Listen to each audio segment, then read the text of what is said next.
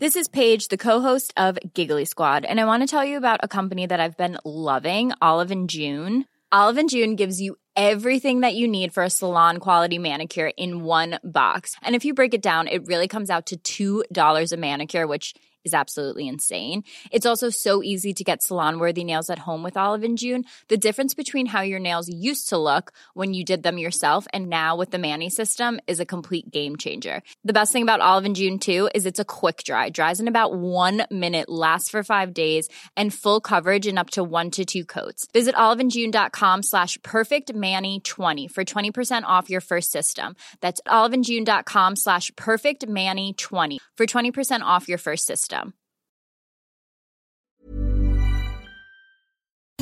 Las noticias. ¿Qué tal? ¿Cómo le va? Estás a punto de escuchar Yo soy Javier Alatorre. las noticias con Javier Alatorre. La vamos a pasar muy bien.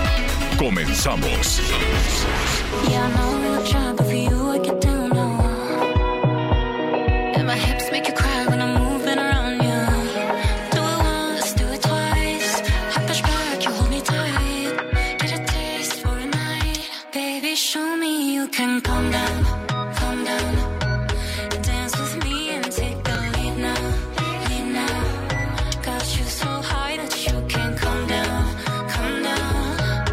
Sí, vamos a empezar así suavecito. Calm down, es algo así como bájale dos rayitas. bájale dos rayitas, vamos a serenarnos, ¿no? Porque luego andamos como muy acelerados. Mitad de la semana y con mucho, muchísimo, muchísimo gusto de que nos acompañe. Qué bonito canta la Selena Gómez, la verdad, y en esta canción, este, Calm Down, es lo que dice más o menos el, el- coro, es como tranquilízate, bájale, relaja, más, más, no, porque tranquilízate es como de regaño, bájale también, ¿no? Esto es, vámonos despacito, ¿no? No, sin que te regañen, sí, porque cada vez que que escuchamos esa palabra es como de regaño, ¿no, Miguelón? Así, ya bájale, ¿no? No, ya bájale, ya tranqui, no, tranquilízate tú que me estás gritoneando, ¿no? Cada- es como muy imperativo. No, vámonos despacito. Y fíjate que la Selena Gómez era de estas este, estrellas infantiles. Ella también inició su carrera muy chiquitita y es de las estrellas que están batallando mucho con la salud mental.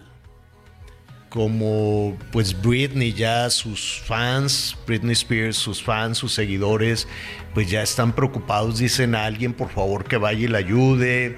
La, el hermano dijo, no, pues yo voy con ella todos los días ahí a ver qué, qué, porque trae un, un berenjenal de vida. Ya ves que se anda peleando con el marido nuevo que tenía, que duró unos días casada, y ahora este, pues, no sé qué pensar, no sé si es un Vivales, pero pues este es, no sabe hacer nada, pues se tomaba fotos y eso.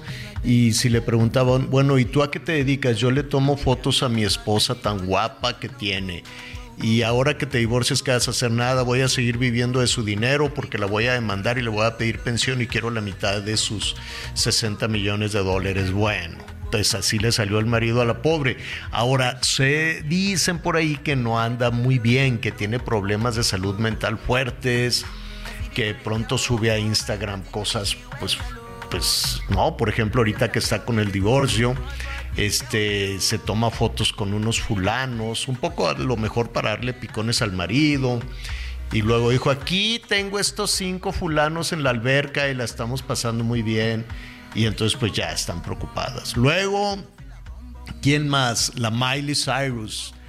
Tan guapa la Miley Cyrus, tan bonita canción, la de Flowers. Señor productor, a ver si nos pone un pedacito. Pues también ella reconoce que la depresión le pega durísimo. Y luego pues también, es que luego se fijan en cada en cada perro callejero, verdaderamente. Entonces cachó al marido que le estaba poniendo el cuerno con varias artistas, entre otras unas mexicanas que no, no, no viene el caso de decir el nombre, pero este pues cayó otra vez en una depresión tremenda que viene arrastrando desde hace mucho, también estrellita juvenil. Entonces esto de la depresión de los famosos, no se lo tienen todo, tienen éxito, tienen fama, tienen voces extraordinarias, tienen talento extraordinario y, no pueden salir adelante. La tristeza les gana. A ver, mira, esta es la Miley Cyrus.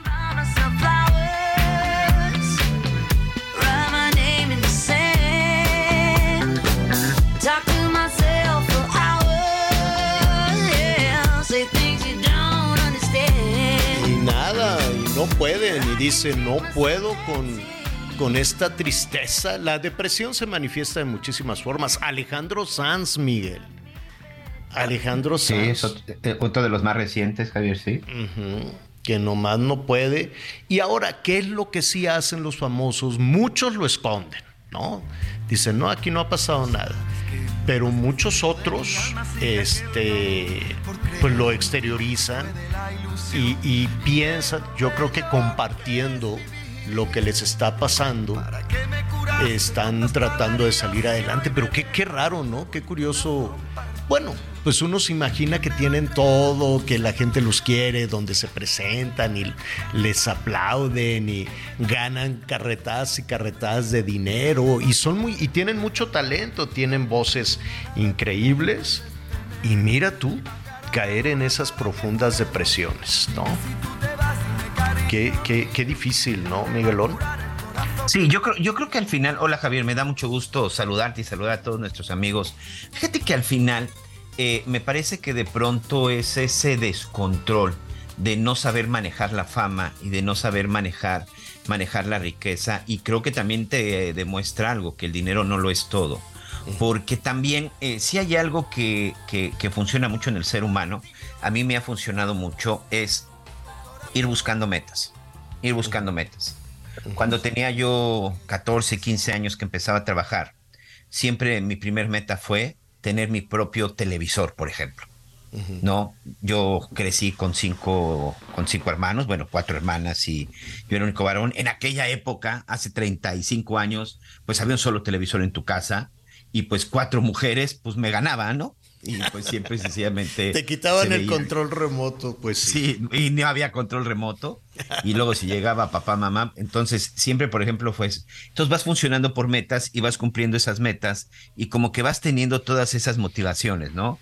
Y de pronto fue, este, comprarte tus primeros tenis, comprarte la chamarra de moda y a lo mejor de pronto, este, tu primer auto, mi primer auto, por ejemplo, me lo compré a los 17 años, Javier. Es decir, como que vas funcionando por metas y eso te va motivando y te va inspirando. Pero, Pero si de repente a los ponerse 18, metas- 19 metas años tienes todo, yo no sé qué más te puede inspirar.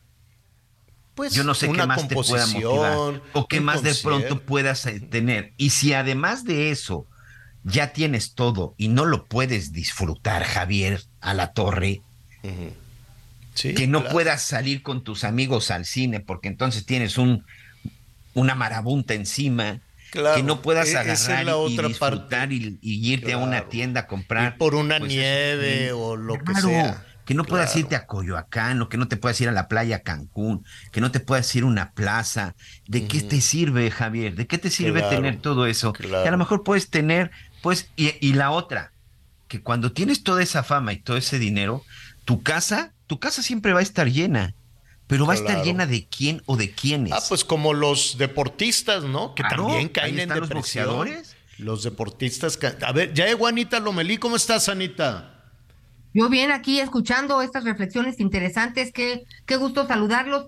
Y, y Javier, Miguel, mira, mucho tiene que ver también con el tema de cómo estamos educados. Estamos educados a, a que necesitamos 10 y las calificaciones no nos definen. Estamos educados a que el fracaso es lo contrario del éxito y eso tampoco es real. El fracaso significa que estás más cerca del éxito, no es que estás perdido. Entonces, hay muchas cosas, por ejemplo, eh, los apegos, ¿no? Sí, es lindo, es lindo tener cosas, pero no depender de tener esas cosas, ¿no? Saber que eres capaz de conseguirle y de, y de lograr tus metas, sí, pero eso no es el absoluto. Ahora, evidentemente los artistas están sometidos a una presión porque punto número uno, son fuente de trabajo de muchas personas. Entonces, esa es una responsabilidad y Javier, pues tú que lo sabes bien, con la que uno no puede este, Claro. dudar ni un segundo, porque entonces se va el sueldo de los empleados. Entonces, estas, estas presiones son tremendas y se van quedando solos en ellas. Entonces, este, lo que me parece es que tenemos que trabajar en nuestras redes de apoyo, ¿no? Y este, y transitar, ¿no? Transitar y y ir pe- pegando en lugar de con alfileres, pues con martillo y clavos, pero no es cosa fácil. La verdad es que sí, considero que tienen un desafío minúsculo al, al pues tratar de salir adelante esta gente que además es muy talentosa, genio, ¿no, Javier? Pues mira, sí, lo- los dos tienen razón y desde luego pues pues, habrá que ver, ¿no? Cómo están viendo las cosas cada uno de estos famosos que cualquiera diría, bueno, pero ¿por qué te pones así? En fin, ¿no? Y yo creo que a la gente que cae en depresión, pues no hay nada que le moleste más que le estén diciendo, oye, ya, ¿no? Bájale. Como diría la canción esta tan, tan padre de la, de la Selena Gómez, eh, ahorita la vamos a poner otra vez. Tal vez, tal vez tomando nota de lo que les pasa a los famosos eh, y, y humildemente yo creo que hay que este, ver un poquito lo que tenemos y no estar revisando en la vida de los demás o en el terreno al lado, ¿no? Siempre decir, ah, es que el pasto de la casa de al lado está mejor y nunca nos detenemos a pensar en lo poquito, mucho o lo que sea que uno tiene, ¿no? Siempre andas. Está, yo coincido contigo, Miguel, en que hay que ponernos metas, pero metas Sí. que sean posibles, metas Sí, que claro, sean claro, alcanzables, porque si no, la gente va a andar ahí sufriendo. Pero además, disfrútalo. Disfruta Sí. la mesa, disfruta el programa, disfruta que lo que sea que te levantaste así. ¿O será que yo soy a very morning person? Yo me pongo de tan buen humor en la mañana. Y hay gente que no, ¿no? Hay gente que amanece así grumpy, ay, guácala, odio. Entonces, este, ¿no? No, no, no sé, no, no siento que si vemos ay, la posibilidad de poder hablar, así de decir, oye, pues mira qué bonita panza tengo, no sé, lo que sea, lo que sea que nos va a poner de buenas. Usted díganos qué lo pone de buenas, usted díganos, además va a ser muy interesante conocer sus puntos de vista en el 55 14 90 40 12, si usted de pronto ha caído en una depresión. La depresión no necesariamente es una profunda tristeza, puede ser enojo, puede ser tener un talk por ahí, ¿no? Este, de, alguna obsesión o cosas por el estilo. Hay gente que se pone a hacer ejercicio como loca, ¿no? Así, ah, ah, ah. Eh, en fin, ¿no? Este, ¿cómo supera eso? ¿O qué le diría a la Miley Cyrus, a la Britney, a, a este Alejandro Sanz, ¿no? Que, que de pronto pues uno diría, mira, qué padre está este, le- se Oye, puede ir a que le, comprar que le lo hagan que le dé caso la a Ricky gana. Martin. Vivan la vida loca. Y el Ricky Oye, Martin no. que se va a presentar ¿Cómo allá. en- no, en verdad, disfruten la vida, disfruten lo que tengan. Mira, ¿sabe- sabe- ¿sabes quién es un ejemplo, un ejemplo claro? Y mira que se, se, se complica, se las complica y se las ve dura y, y, y va a sonar, va a sonar, este, muchos van a decir, ay, estás loco. Qué difícil es la vida, por ejemplo, de Leo Messi, hoy que está en Miami, y en Ah, donde sí. todavía se le ve un poco más relajado. Imagínate vivir todo el tiempo incluso con una escolta, que hoy el escolta junto con. Messi es de los que se está volviendo más famoso eh, en, Sí, en porque Estados le Unidos pega, le pega esta la escolta gente. que estuvo, eh, que creo que fue un SEAL, y que, bueno, pues al que se le acerca, pues se le va encima como si se tratara, Sí, se tratara, se tratara de un terrorista. Pero lo ves tan contento disfrutando a sus hijos, Claro. disfrutando a su mujer, disfrutando, disfrutando lo que hace. Claro. Messi es feliz pateando un balón de Claro. fútbol. Y ay, que se pelee el, el guarura. Nada, Exacto, nada más que no Messi le ande pegando a la gente. El, el Sí, exacto, que no le pegue a la gente. Feliz No, Messi es feliz eh, jugando al fútbol. Otro ejemplo, Javier, que, que, que se nos estaba yendo y que es un ejemplo muy claro, Luis Miguel. ¿Cuántos Ah, años estuvo en la depresión Luis Miguel? Y si hoy Luis Miguel de pronto dejó de ser este y desapareció tanto de los escenarios, fue porque ese gran solitario con toda la fama y en su momento de los hombres más galanes, más atractivo y teniendo, o sea, infeliz en el amor, problemas con sus hijos, problemas con el dinero. ¿Y por qué? Pues porque tampoco supo manejar la fama Claro. y porque tampoco supo manejar tanto dinero y porque se rodeó de amigos en el momento que fue muy famoso. Y hoy, ¿dónde está Luis Miguel? ¿Y cómo está Luis Miguel? Bueno, Oye, pero también está. qué difícil el tema de Luis Miguel y sus papás. Claro. O sea, Esa es, eso es que yo no vi la serie, yo no la vi, estaba trabajando. Oigan, la que le vale tres cornetas a esto y está la más feliz es la Taylor Swift. Ah, sí. Ella anda, pero feliz de la vida, llena, este, da los autógrafos, llega al esa, ni, restaurante. esa ni en su físico se preocupa. Y no, esa- y hombre, se mete pa'l hondo. Ay, sí, quieren una foto, órale. Está feliz, disfrutando, está repartiendo dinero a sus trabajadores. Por cierto, ya se va a presentar acá.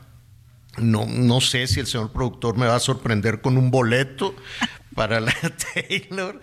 Eh, ¿Cuándo? ¡Ay, mañana! Mañana. ¿Cómo mañana mismo se va a eh, presentar la Taylor Swift? Me cae tan bien. Me cae Sabes que es muy bien. ligera, ¿no? Es muy auténtica es- y derrocha talento que si toca la guitarra, voz Sí. tiene, compone. Oye, y la bulearon, ahora sí que la bulearon de chiquita bien feo, ¿eh? El que era el marido de la Kim Kardashian, ¿cómo se llama este este moreno hombre?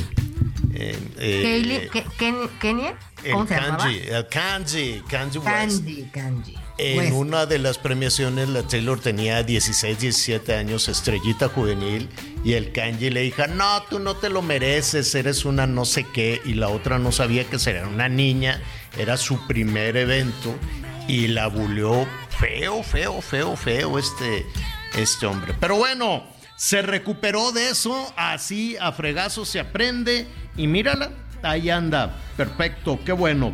Bueno, pues muy bien, estábamos aquí con estos eh, temas de, de- de los famosos, pero pues hay, hay muchísima información para compartir. Usted llámenos, llámenos. Esto ya parece viernes de karaoke, pero es, es miércoles, mitad de la semana, y está el número telefónico como siempre, a sus órdenes. ¿Usted cómo le hace para recuperarse cuando anda así medio, medio bajón? Bajón de pilas, 55 14 90 40 12. Ya me lo aprendí. 55 14 90 40 12. Vamos a tener información hasta del espacio. Fíjese que la India, así le cuento rápidamente, llegaron a la luna. Y, y- y, no, cuando andamos, eh, nosotros estamos lejos, lejos, lejos, lejos de todo el desarrollo este, tecnológico. Sí hay científicos mexicanos trabajando en la NASA, sí hay jóvenes mexicanos trabajando en la NASA, este, sí hay desarrollo aeroespacial en México, claro. Pero así como una política de desarrollo científico, pues no. La, la verdad es que le estamos apuntando hacia, pues no sé hacia dónde, ¿no? Pero hacia allá no. Te- te- les voy a platicar rápidamente un tema que traemos acá en Quintana Roo, acá en el noticiero que tenemos también acá en Quintana Roo. Hay un joven de Bacalar Ajá. que está estudiando en Mérida y que irá a la NASA mediante un programa educativo en el que va a desarrollar soluciones a problemas reales de ingeniería aeroespacial.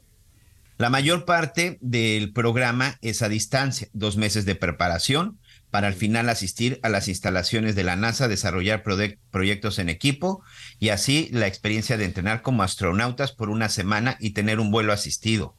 El equipo con la mejor tendrá la oportunidad de enviar una muestra para su estudio. ¿Saben qué? Nadie lo está apoyando. Está No, pues pidiendo que lo ayudemos porque le faltan los boletos de avión, porque la escuela al final no lo pudo apoyar. Están realizando aquí una campaña, lo estamos ayudando. Hoy este, lo vamos a entrevistar incluso para la radio. Tenemos ahí un número de cuenta, un número de tarjeta, porque absolutamente nadie lo quiere Nadie- apoyar nadie o lo lo ha querido apoyar no. para poder realizar. Es un boleto de avión a los Estados Unidos, de Mérida hacia la zona de la NASA, Javier. Un chavo de Bacalar. No, seguramente lo va a lograr, pero ahí No, queda por supuesto, y lo vamos a ayudar, señor. Y Ahí lo vamos queda, a ayudar. ahí queda ejemplificado que, pues no, no, no, el- el- la educación y el nada. El desarrollo científico, no, no, no, no es algo que, que les interese, ¿no? Pero bueno, cada quien, esa es la clase política que tenemos, no, no vamos a abundar en eso, eso es lo que hay, pues.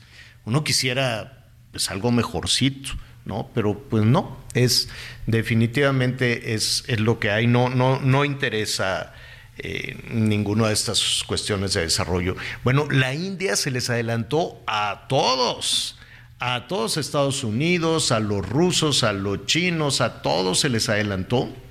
Entonces pudo poner una navecita, no está tripulada, pero ya pudo llegar a un sitio muy codiciado en la luna. No es nada más llegar a la luna y ya, no, no, no, llegaron al polo sur de la luna un lugar que este evidentemente no es, es conocido, se sabe, ¿no? Se tiene información, pero nunca se había podido llegar.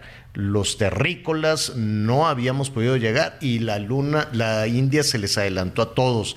Hace como un par de meses los japoneses mandaron un cohete, ¿no? Tierra llamando a Lunave, ¿se acuerdan de la película El clavillazo? Creo que hasta ahí nos quedamos. Ese fue todo, ese fue todo el desarrollo espacial que hemos tenido. Una fantástica película, ¿no? Tierra llamando a Lunave con este. Era clavillazo y la dama joven era esta guapísima, ahorita le digo. Ahorita que hizo también la película de dos de los fantasmas estos. Bueno, en fin. Este los ¿No era alguna de las hermanas Velázquez? No, no, no, no, no eran las hermanas. Esa era la, la, la, nave de los monstruos. Esa es otra buenísima también, pero con el piporro, creo. Este. Llegaron entonces en esta nave de la India, Japón mandó la suya hace un mes y se les estrelló, ¡pum! Llegando se estrellaron, no iba tripulada. Y los rusos el domingo el sábado del domingo mandaron también su nave al mismo lugar y también se les estrelló. No pueden, es un sitio difícil y codiciado. Miren, la, eh, sabemos más del espacio exterior que de, de, de, lo que hay en nuestro planeta, por ejemplo, de los océanos o algo. El polo sur en México, en México, en el mundo, en el planeta se conquistó hace ciento y ráscale de años, ¿eh? como 110 años, algo así, no es tanto. Y ahora ya el, avance ha sido enorme. ¿Por qué es tan codiciado llegar al polo sur de la Luna? Porque hay un friego de agua.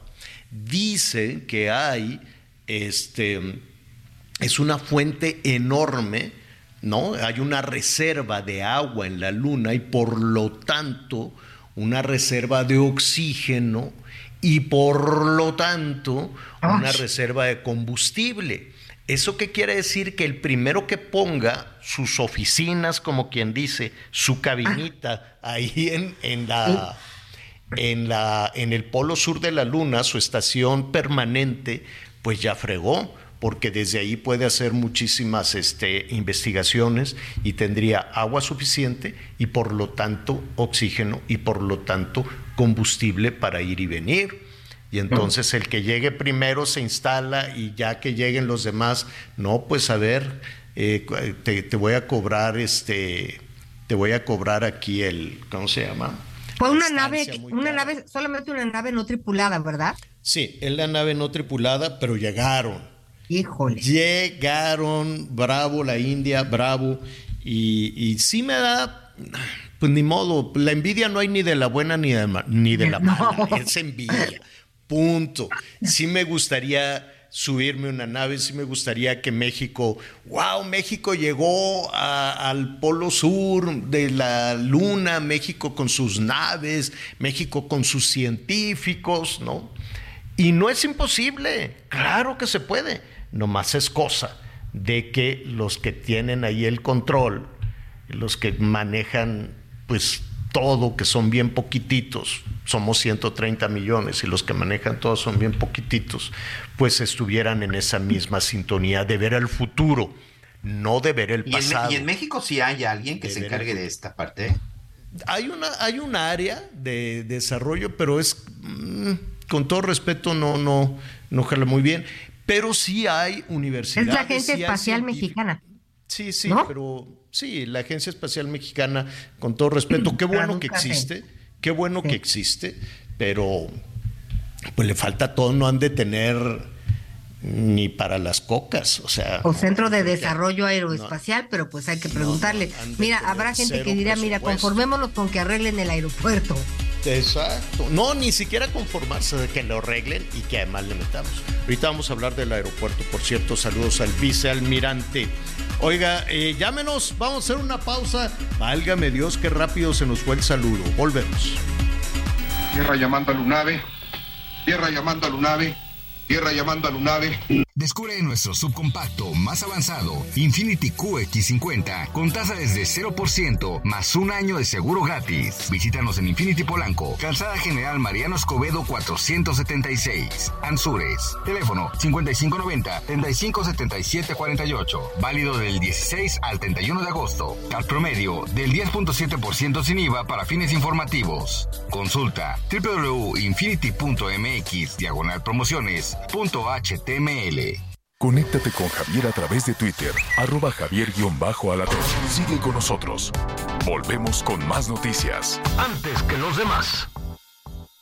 Todavía hay más información. Continuamos.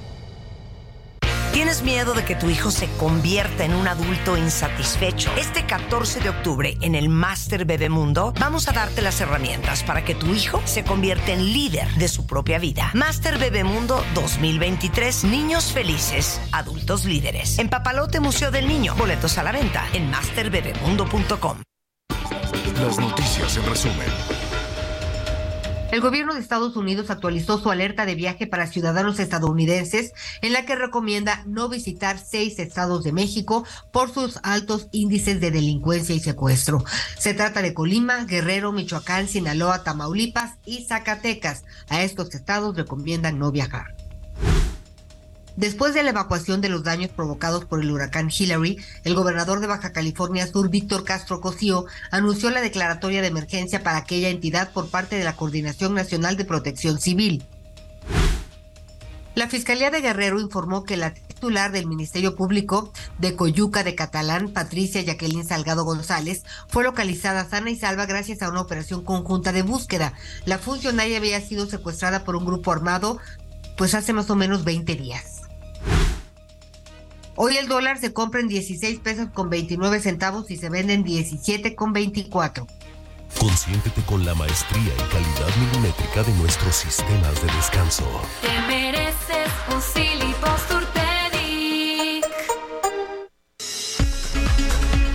Qué operativo de búsqueda ni qué piñas ahí en, en Guerrero. Gracias al operativo de búsqueda fue rescatada. ¿Cómo? ¿Cómo fue el operativo? ¿Se agarraron con los malosos y, y así la rescataron? ¿O Una llamada anónima. cómo? Normalmente ¿Qué? así es, ¿eh? Normalmente Que- que la- así sucede. Así sucedió con lo de Tamaulipas, así ha sucedido con... eh, se- ¿Recuerdan el caso del call center de Jalisco en donde cómo localizaron los cuerpos? Una llamada anónima. O sea, normalmente así sucede. Porque si no, la verdad es que la KGB y la Interpol Ay, y todos deberían envidiar a la policía mexicana porque cómo resuelven ese tipo de cosas. O sea- no, normalmente así sucede. O sea, fueron por, fueron por ella, pero Sí. nada más que tienen que decir gracias a la implementación de ta, ta, ta, pa, pa, pe", ¿no? Ya que le cambien, que digan algo más creíble, ¿no? Que digan Mejor que contesten las preguntas O que, digan la verdad, o que digan la verdad. Nos dijeron dónde estaba y fuimos por ella. Seguro ¿A cambio, de, señor. ¿A cambio de qué? Ah, ese es un misterio. Es un ministerio público. ¿Qué hace el Ministerio Público? He estado intentando saber realmente cuál es la tarea del Ministerio Público y nomás no me queda claro. Fíjate que esa es una parte bien interesante, Javier, porque hoy, hoy, eh, antes de entrar al aire, tuve ahí una charla que me hizo favor de invitarme a un programa que está preparando Mónica Garza sobre el caso de los feminicidios en México y específicamente en Michoacán. Por el caso de una boxeadora de Michoacán que eh, para levantar la voz de los feminicidios está saliendo con su pantaloneta en su short con el nombre de 41 mujeres que han sido asesinadas en el estado de Michoacán y que sus casos quedan impunes, la mayoría de los casos, por una mala integración de la investigación por parte del Ministerio Público. ¿Qué es lo que hace el Ministerio Público? El Ministerio Público se supone que es la persona cercana a la víctima. Si tú fuiste víctima de un delito, el Ministerio Público, señora Latorre, es tu representante. Es el que debe de encargarse de que se te haga justicia. Es el que debe de investigar el delito, agarrar al delincuente y presentarlo ante un juez. Juntar todas las pruebas necesarias para demostrar que aquel sujeto que cometió un delito en tu contra es el responsable, presentarlas ante un juez y meterlo a la cárcel. Claro. ¿Qué es ¿Y lo- no te es va, lo que y no te va a pedir dinero? ¿No te va a pedir dinero? No, no, porque ese es su trabajo y para eso recibe un sueldo, para representarte. Y no El le puede dar dinero y no, Público, le, y no le puede dar dinero el maloso para es el que tema. tú y- resultes y, y fíjate, sentenciado. al final este es el análisis. ¿Cuál es el trabajo del ministerio? ¿Quién es el jefe de los ministerios públicos? Los fiscales generales. Mira. Los, los fiscales generales son los jefes de los ministerios públicos. El fiscal general es el representante de la sociedad. El fis- por eso se supone y por eso se habla tanto de la autonomía que deben de tener las fiscalías. Las fiscalías, por eso se dice, Javier, que no deben de trabajar ni le deben de rendir cuentas a ninguna autoridad, porque ellos deben de ser los representantes de los ciudadanos. Y esta decir señora nombre de Salgado. ningún- de ningún se- fiscal para que no se vayan a enojar. Pero en realidad, el, fis- el fiscal de Sonora debe de trabajar para los sonorenses. Mm. El fiscal de Tlaxcala debe de trabajar para la gente de Tlaxcala y el de Puebla para la gente de Puebla. O sea, no para el gobernador de Puebla, no para el gobernador de Sonora. El fiscal de justicia debe de trabajar para la gente. El trabajo del fiscal y el trabajo del Ministerio Público es representar al ciudadano cuando es víctima de un delito. Bueno, el Ministerio pues a la Público jefa, a la jefa de ese ministerio público es a la que llegaron 20 sujetos armados en Diez. 10 camionetas, Exacto. en 10, En 10 teoría. 10 vehículos se la llevaron. Correcto. A cambio de que la soltaron, ah, eso no se sabe, porque eso de que gracias al Vamos a decir que a lo mejor la- fueron de los sujetos a los que ella estaba investigando. ¿Quién sabe? ¿Quién sabe? No sabemos. No, o sea, en No teoría, sabemos. supongamos que si son delincuentes, a lo mejor son de los que a ella estaba investigando, porque a lo mejor ellos cometieron un delito. No creo que la hayan ido a levantar a la gente que ella está defendiendo. Ahora, Oye, no, se pone en Miguel. duda, no se pone en duda su capacidad, ¿eh? No, por supuesto y que es no. terrible que te secu- debe de ser una cosa terrible lo que le pasó.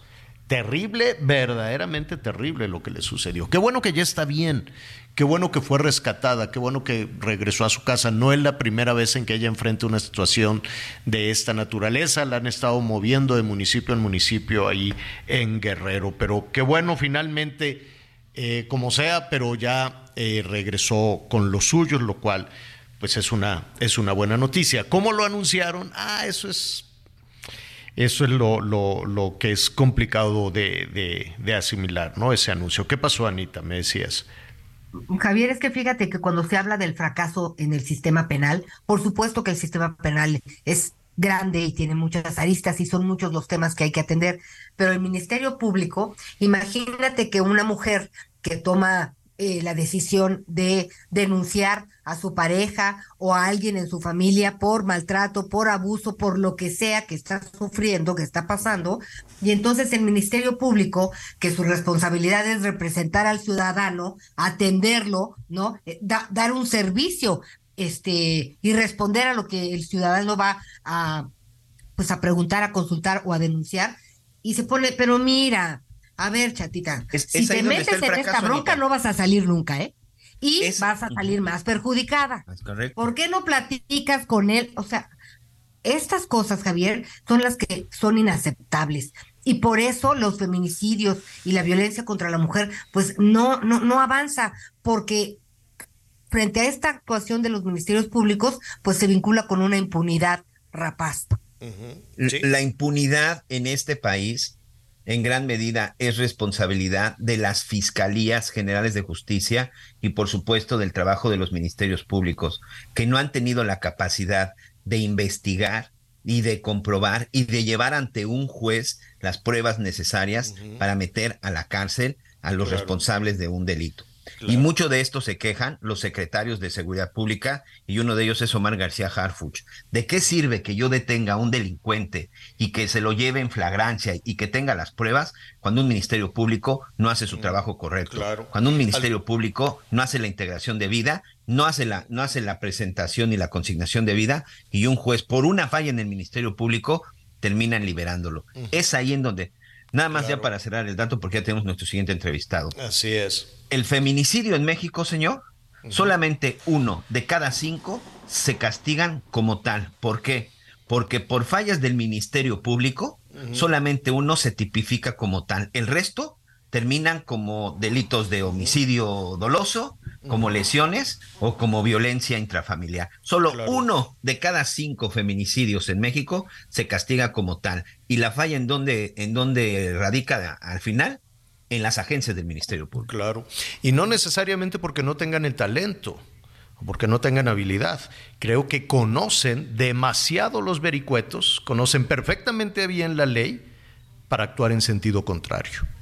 Yo esto de la torpeza, de la mala integración de la averiguación previa y de todo este tipo de cosas, simple y sencillamente no me la creo, ¿no? Que le llegue eh, finalmente a un, a un juez todo eh, eh, apuntando a que en cuántas ocasiones hemos escuchado, ¿no? La mala integración de la averiguación previa es deliberado, es absolutamente deliberado, creo, o por lo menos estamos hablando de la percepción ¿no? de la percepción que tenemos los ciudadanos y si no, pues la impunidad no estaría en los niveles en los que está.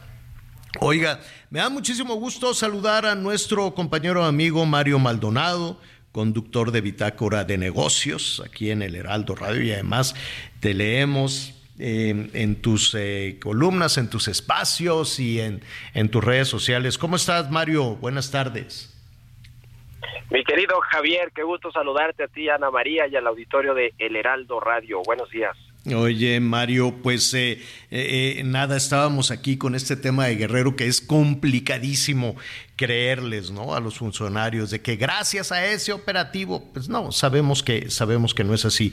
Como difícil es también creerle a los partidos políticos. Hoy hemos eh, convocado a Mario para hablar un poco de lo que ha sucedido hace, pues apenas unas horas ahí en Jalisco, donde el gobernador mandó por las cocas a, Movimiento Ciudadano, ¿no? Le dijo Alfaro, hasta aquí llegamos a Movimiento Ciudadano, un partido que...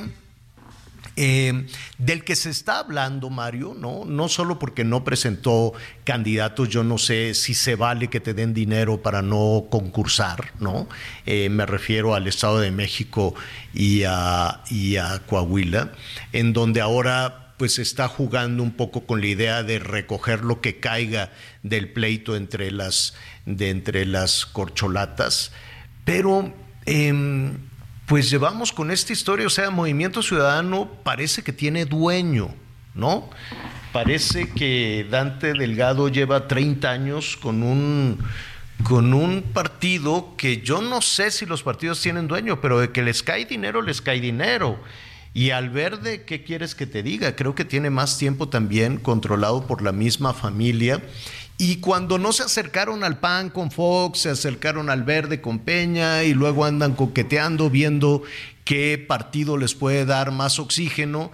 Y luego, pues muy hábilmente dijeron, pues ahora ya no queremos ser ni, de, ni del PRI de Peña, ni del PAN de Fox, ahora seremos el Morena de López Obrador. Y se acomodan perfecto y se acomodan muy bien y es una cantidad de dinero importante, Mario. Sin duda, sin duda, Javier, creo que has hecho un buen recuento de cómo han jugado históricamente estos partidos más pequeños que son controlados efectivamente por por unos pocos liderazgos, ¿no? Mencionabas el caso de Movimiento Ciudadano claramente controlado por Dante Delgado y da eh, es interesante lo que ha sucedido al interior de MC porque este el gobernador de Jalisco Enrique Alfaro, él es cofundador de MC y de alguna manera y eso lo dice él en privado y abiertamente, pues le ha contribuido con casi cuatro o cinco de todos los legisladores que tiene MC eh, a nivel federal y de muchos otros puestos, porque puestos me refiero a nivel local, porque tienen algo en Campeche, tienen por supuesto Nuevo León y Jalisco, que son como los dos bastiones principales, pero sobre todo Jalisco. Entonces, Enrique Alfaro le venía reclamando a Dante Delgado desde hace tiempo, pues la capacidad eh, de, de, de, de liderazgo y de toma de decisiones que debería tener también él dentro del partido, pero parece que no ha querido ceder en nada eh, Dante Delgado y eso ha orillado a, a, pues a romper aunque no no hay por lo menos no hay un rompimiento completo pero sí un anuncio de que ya no le interesa al paro después del 2024 seguir perteneciendo al partido que cofundó junto con con Dante Delgado que se fue transformando hasta convertirse en Movimiento Ciudadano.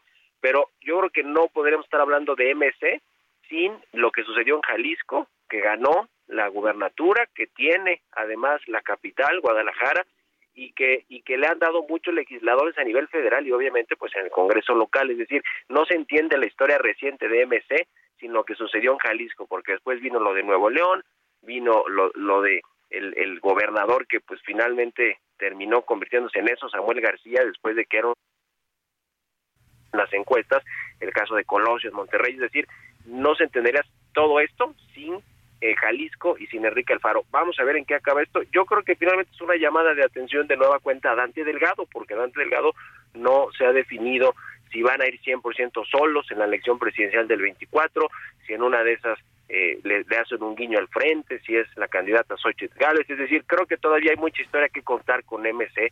Y el caso del Verde me parece también de lo más interesante en lo que va a suceder el próximo año, porque el Partido Verde efectivamente es de estos partidos que se acercan a los eh, partidos eh, oficialistas, al, gobierno, a los que están gobernando, y obviamente se han acomodado con el PRI, con el PAN, y ahora no fue la excepción con Morena, están muy cerca de Morena, sobre todo en liderazgos como el caso de Manuel Velasco, que es senador, que es una de las corcholatas, por cierto, la corcholata verde de las seis que están compitiendo en el proceso interno de Morena, el Partido Verde y el PT, eh, pero yo creo que él articula muy bien eh, a los a los liderazgos del Verde con, con Andrés Manuel López Obrador, porque además tienen una historia familiar de hace mucho tiempo, aunque el líder del partido hoy se llama y se sigue llamando Jorge Emilio González, el famoso niño verde que tiene su vivienda en Cancún, que está muy asentado allá en Quintana Roo, muy cercano al actual gobernador Amara Lezama, que si bien es morenista, él tiene, digamos que mucha influencia, se dice, sobre el gobierno de, de Mara Lezama, pero creo que lo interesante eh, del verde, hacia el 24 no tengo duda que van a ir junto con Morena en la elección presidencial, como lo hicieron en el Estado de México, pero lo interesante me parece que es Chiapas, porque en Chiapas hemos visto eh, noticias recientes, el lunes el presidente López Obrador de alguna manera bajó a Zoé Robledo, el actual titular del IMSS, de la, de la competencia, era el que estaba en las encuestas mejor posicionado para competir por la gubernatura de Chiapas el próximo año, es uno de los nueve estados que van a cambiar de gobierno, eh, y, y ahí Zoé Robledo, al bajarlo el presidente López Obrador, o, o supuestamente Zoé le dijo que se quería quedar al final del sexenio eh, al frente del IMSS, pues el que surge es Eduardo Ramírez Aguilar, que hoy es coordinador de la Junta de Coordinación Política o líder de la Junta de Coordinación Política del Senado de la República, coordinador de los senadores de Morena. Es el, de, es el, de, el del escándalo de del departamento de 20 millones de no sé si Correcto. de dólares o de pesos, ¿no? Uh -huh. Sí, el departamento de Polanco que salió en las portadas eh, de los medios de comunicación nacional y que, y que fue un escándalo finalmente, sí, ese mero que es un, un eh, legislador por Chiapas que hoy también, pues después de lo de Zoe Robledo, yo creo que se ve como que el, el, el, el, candidato más fuerte a competir, porque además él va a competir por Morena, pero ahí está todavía por verse si el PT va a ser aliado de Morena o no en, en la candidatura de Chiapas, porque tiene a sus propios eh, legisladores o liderados eh, queriendo competir eh, por eso. Pero mira, si es él, si es el que se convierte finalmente en el candidato y eventualmente pues con posibilidades de ganar y de y de eh, refrendar el triunfo de Morena en alianza con el Verde en Chiapas, pues finalmente lo considerarán los verdes como alguien suyo, ¿no? Es decir, Manuel Velasco, eh, el, Niño Verde, Jorge Emilio González, son muy aliados de, eh, de Eduardo Ramírez Aguilar y yo creo que sentirán que pues se quedan con ese con ese bastión histórico además no para para para el verde porque lo gobernó Manuel Velasco en fin creo que hay mucha historia ahí eh, pero sí como como dices eh, estos partidos el, Partido Verde y Movimiento Ciudadano van a tener mucho más influencia dentro de los procesos electorales del próximo año tanto a nivel federal la presidencia, el Congreso, la Cámara de Diputados, el Senado, pero también en las nueve, en los nueve estados que van a cambiar gobernador y, y en muchos otros, porque va a haber muchísimos otros cargos de elección popular, creo que tienen, van a tener un rol importante y mucha influencia en lo que suceda y no deja de ser finalmente también un juego pues de dinero, ¿no? Porque no quieren perder el registro, quieren estar cerca de, de los que van a ganar, ya sea en los estados o a nivel federal estos partidos, o el caso de Dante Delgado con MC, pues quiere mantener el registro, quiere sacar sus 8 o 10 puntos con su candidato, si es que no va con el Frente Amplio por México, y este y seguir pues eh, buscando fortalecerse en posiciones en, en el país, en, a nivel local, con congresos, en, a nivel federal, y eventualmente pues las, con, la idea, me imagino, Dante Delgado, de más mediano plazo para que en el 2030 tenga un candidato más fuerte, MC pueda competir ahí sí ya de forma más clara por la presidencia. Yo creo que todas muchas cosas están por escribirse, pero estos partidos que son más pequeños, tanto de la oposición, el caso de MC, y, y del oficialismo que hoy forma parte del verde ecologista, van a ser muy relevantes el próximo año, Javier. Sí, sí, definitivamente, Mario. Eh, te agradecemos mucho. Mírame, es que me, eh, escuchándote me quedo pensando si, de acuerdo a la ley, no hay ningún impedimento para, para que los partidos tengan dueño, ¿no? O, al menos así, al menos así parece.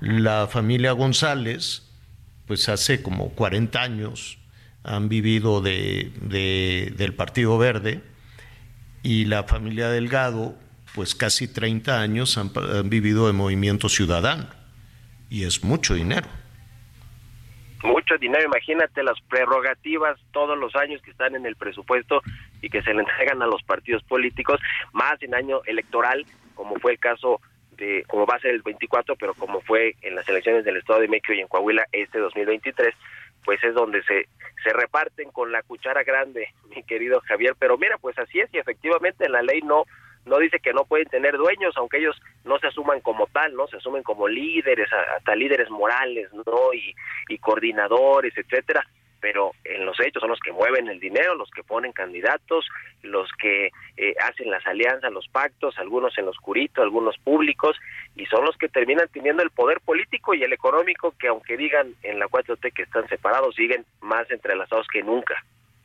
Sí, y, y bueno, pues eh, eh, hay que recordar, la gente dirá, bueno, ¿por qué la gente de Morena le abrieron la puerta al verde si venían de Peña, si venían de Fox, si venían de Calderón, en fin, ¿no?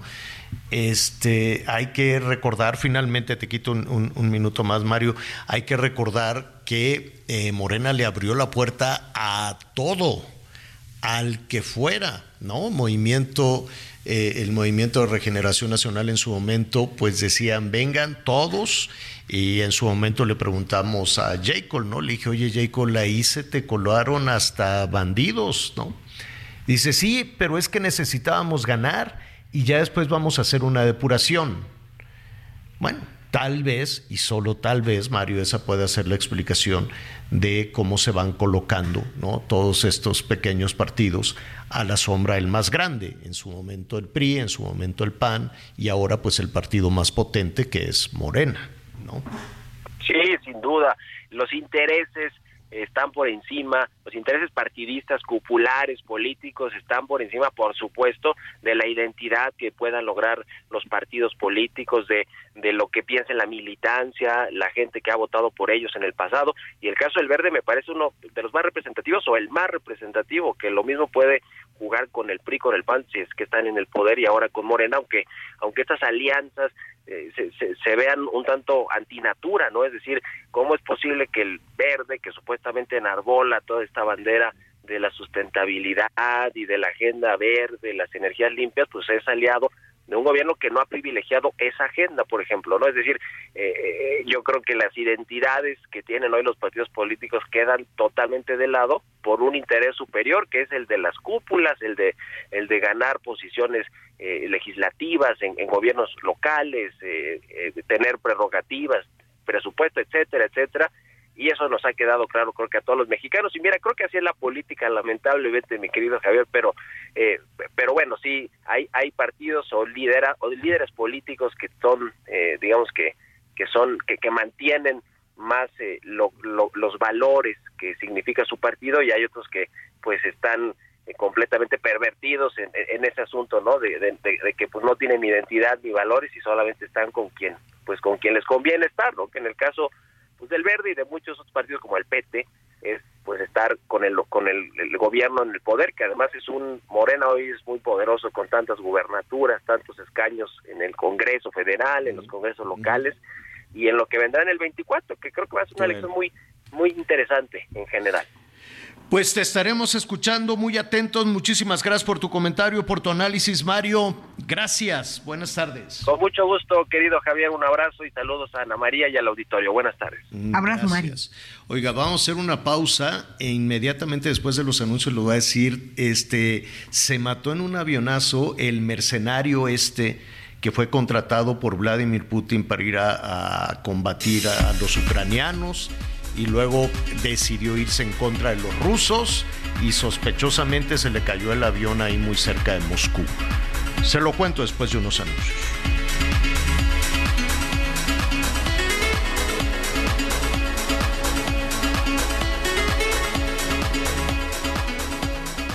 Conéctate con Miguel Aquino a través de Twitter, arroba Miguel Aquino. Toda la información antes que los demás. Ya volvemos. Todavía hay más información. Continuamos. Hey, it's Ryan Reynolds, and I'm here with Keith, co star of my upcoming film, If, only in theaters, May 17th. Do you want to tell people the big news? All right, I'll do it. Sign up now and you'll get unlimited for $15 a month in six months of Paramount Plus Essential Plan on us. Mintmobile.com slash switch. Upfront payment of $45 equivalent to $15 per month. Unlimited over 40 gigabytes per month. Face lower speeds. Videos at 480p. Active Mint customers by 531.24 get six months of Paramount Plus Essential Plan. Auto renews after six months. Offer ends May 31st, 2024. Separate Paramount Plus registration required. Terms and conditions apply if rated PG. Redefine el lujo y también el subfamiliar Infinity QX60 con 36 meses sin intereses o bono flexible. Descúbrelo en Infinity Pedregal, Avenida Insurgente Sur 1355, Jardines del Pedregal. Teléfono 5555-285344. Válido del 16 al 31 de agosto. Cal promedio del 10.7% sin IVA para fines informativos. Consulta www.infinity.mx diagonal Las noticias en resumen. Este martes, los hijos de la alcaldesa de Mitontic, Chiapas, Maruca Méndez, fueron liberados por parte de los pobladores de Oshinam después de una semana. Dicha liberación se da después de que se entregó una caja con más de 5 millones de pesos a los habitantes que pertenecían al presupuesto público. La Fiscalía de Sonora anunció el arresto de Sergio Armando, presunto autor material del asesinato de Abel Murrieta, candidato a la alcaldía de Cajeme. El crimen ocurrió en 2021 cuando Murrieta era candidato del partido Movimiento Ciudadano. El general en retiro Rafael H. enfrentará en libertad su proceso por el caso Ayotzinapa. Esto luego de que una jueza federal modificó la medida cautelar de prisión preventiva oficiosa que le fue impuesta. El excomandante del 41 Batallón de Infantería de Iguala es imputado por su presunta responsabilidad en el delito de delincuencia organizada. En Fresnillo, Zacatecas, denunciaron que un grupo armado se llevó a dos personas que estaban en el Hospital General. Personal de salud señaló que los asaltantes interrumpieron en el edificio y recorrieron los pasillos donde tomaron en contra de su voluntad a un adulto y a una menor de edad, a quienes finalmente se llevaron en un vehículo.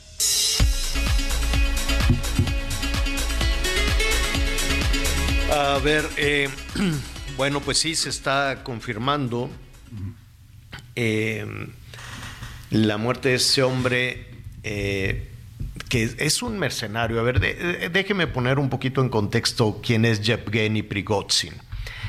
Este señor tiene un negocio en el que recluta mercenarios, él recluta gente para ir a matar gente, así, así, así se puede decir.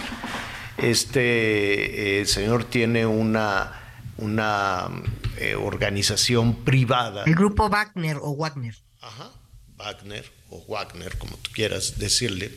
Entonces es- ellos dicen es una corporación militar privada y se contratan. Aparte de estar ahí peleando en, en Ucrania, contratado por los rusos. La semana pasada andaban matando gente en África, contratado también por algún gobierno africano.